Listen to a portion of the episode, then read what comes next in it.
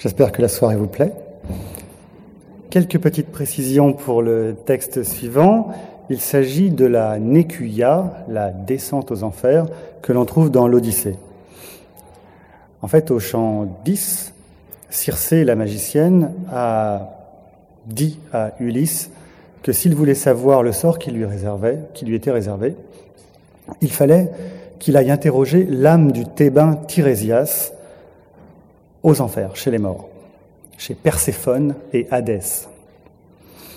Alors pour ce faire, Ulysse part, trouve l'endroit indiqué par Circé, et il va euh, pratiquer un rituel fait d'offrandes, de, de, libations, de prières, et puis surtout, il va sacrifier euh, deux animaux, une génisse et un bélier, dont le sang noir va couler. Et en fait, ce sang noir, les âmes euh, défuntes vont euh, progressivement remonter à la surface pour le boire. Et euh, en le buvant, eh bien, elles vont pouvoir s'exprimer, parler face aux vivants. Voilà. Donc nous sommes à un moment où Ulysse a déjà pratiqué ce, rituel. L'âme du, de, du Thébain Tirésias s'est exprimée, a annoncé le sort à Ulysse. Et maintenant arrive la mère d'Ulysse. À ces mots, l'âme du Thébain s'en retourna dans les maisons d'Hadès, ayant achevé son oracle. Moi, immobile, j'attendis jusqu'à ce que ma mère vînt boire le sang noir. Elle me reconnut alors et tout en gémissant me dit ces paroles ailées. Ô mon enfant, comment vas-tu dans la brume de l'ombre encore vivant? Car les vivants ne la voient pas sans peine. Entre eux et nous sont de grands fleuves et d'affreux courants et l'océan. D'abord, qu'on ne peut songer à franchir à pied, mais pour lequel il faut un bon navire. Viens-tu de Troie ici, après avoir longtemps erré sur ton navire avec tes gens Et n'as-tu pas encore gagné Ithaque et vu ta femme en ton palais? À ces mots, je lui dis en guise de réponse, Mère, j'ai dû descendre chez Hadès afin d'y consulter l'âme de Tirésias de Thèbes. Je suis encore loin de la Grèce et n'ai pas mis le pied sur notre sol. Gère, victime du malheur depuis le jour que j'ai suivi Agamemnon vers Troie au beau poulain pour combattre ce peuple. Mais voyons, parle-moi sans rien dissimuler. Quelle espèce de mort cruelle te dompta? Est-ce une longue maladie? Ou Artémis, la Sagittaire, qui vint de ses plus douces flèches te frapper? Parle-moi de mon père et de mon fils laissés là-bas. Jouissent-ils encore de mon pouvoir? Ou est-ce un autre qui l'exerce déjà?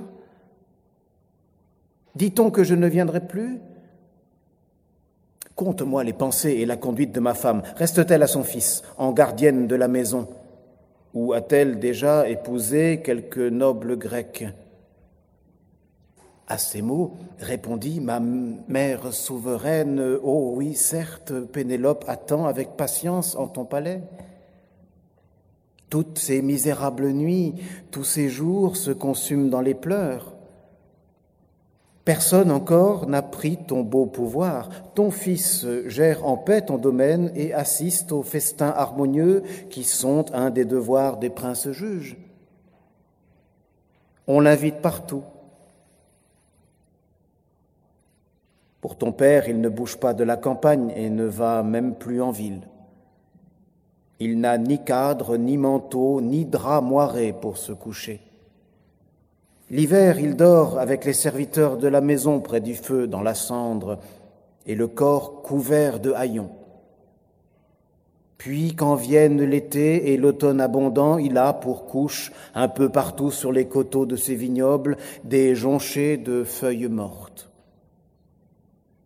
C'est là qu'il va s'étendre, affligé, et son deuil s'accroît de pleurer ton absence, et l'âge douloureux survient.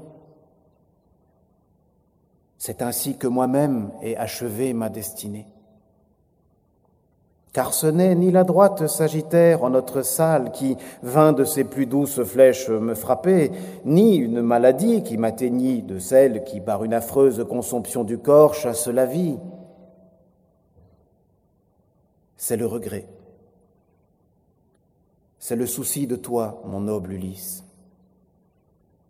C'est mon amour pour toi qui m'ont ôté la douce vie. À ces mots, moi je méditais. Je désirais étreindre l'âme de ma mère trépassée. Trois fois je m'élançais, mon cœur me pressait de l'étreindre. Trois fois hors de mes mains, pareil à une ombre ou un songe, elle s'enfuit. À chaque fois, mon chagrin s'aiguisait et je lui adressais ces paroles ailées. Mère, pourquoi ne pas rester quand je voudrais t'étreindre, afin que, jusque chez Hadès, nous embrassant, nous puissions tous les deux savourer le frisson des larmes Ceci n'est-il qu'un spectre que la grande Perséphone a suscité pour que je redouble de plaintes? À ces mots répondit ma souveraine mère. Hélas, mon fils, le plus malheureux des mortels, Perséphone, fille de Zeus, ne veut pas te leurrer. Ce n'est que la condition de l'homme lorsqu'il meurt. Les nières ne tiennent plus ni les chairs ni les os ensemble. Les nerfs ne tiennent plus ni les chairs ni les os ensemble mais la force du feu qui se consume les détruit aussitôt que la vie a quitté les ossements blancs. L'âme, elle, comme un songe, s'est enfuie à tire d'aile. Allons, empresse-toi vers la lumière, et tout cela, retiens-le pour le répéter plus tard à ton épouse. Comme nous conversions ainsi, de nobles femmes survinrent qu'envoyait la grande Perséphone, toute jadis femme ou fille de seigneur. Elle venait en foule à l'entour du sang noir. Alors je me demandais comment les questionner toutes. Et voici le projet que mon cœur jugea le plus sage. En tirant mon épée sur ma cuisse puissante, je ne les laissais pas boire en même temps le sang noir. Elles s'avançaient donc, une après l'autre, puis chacune me racontait sa race. Ainsi je les questionnais toutes.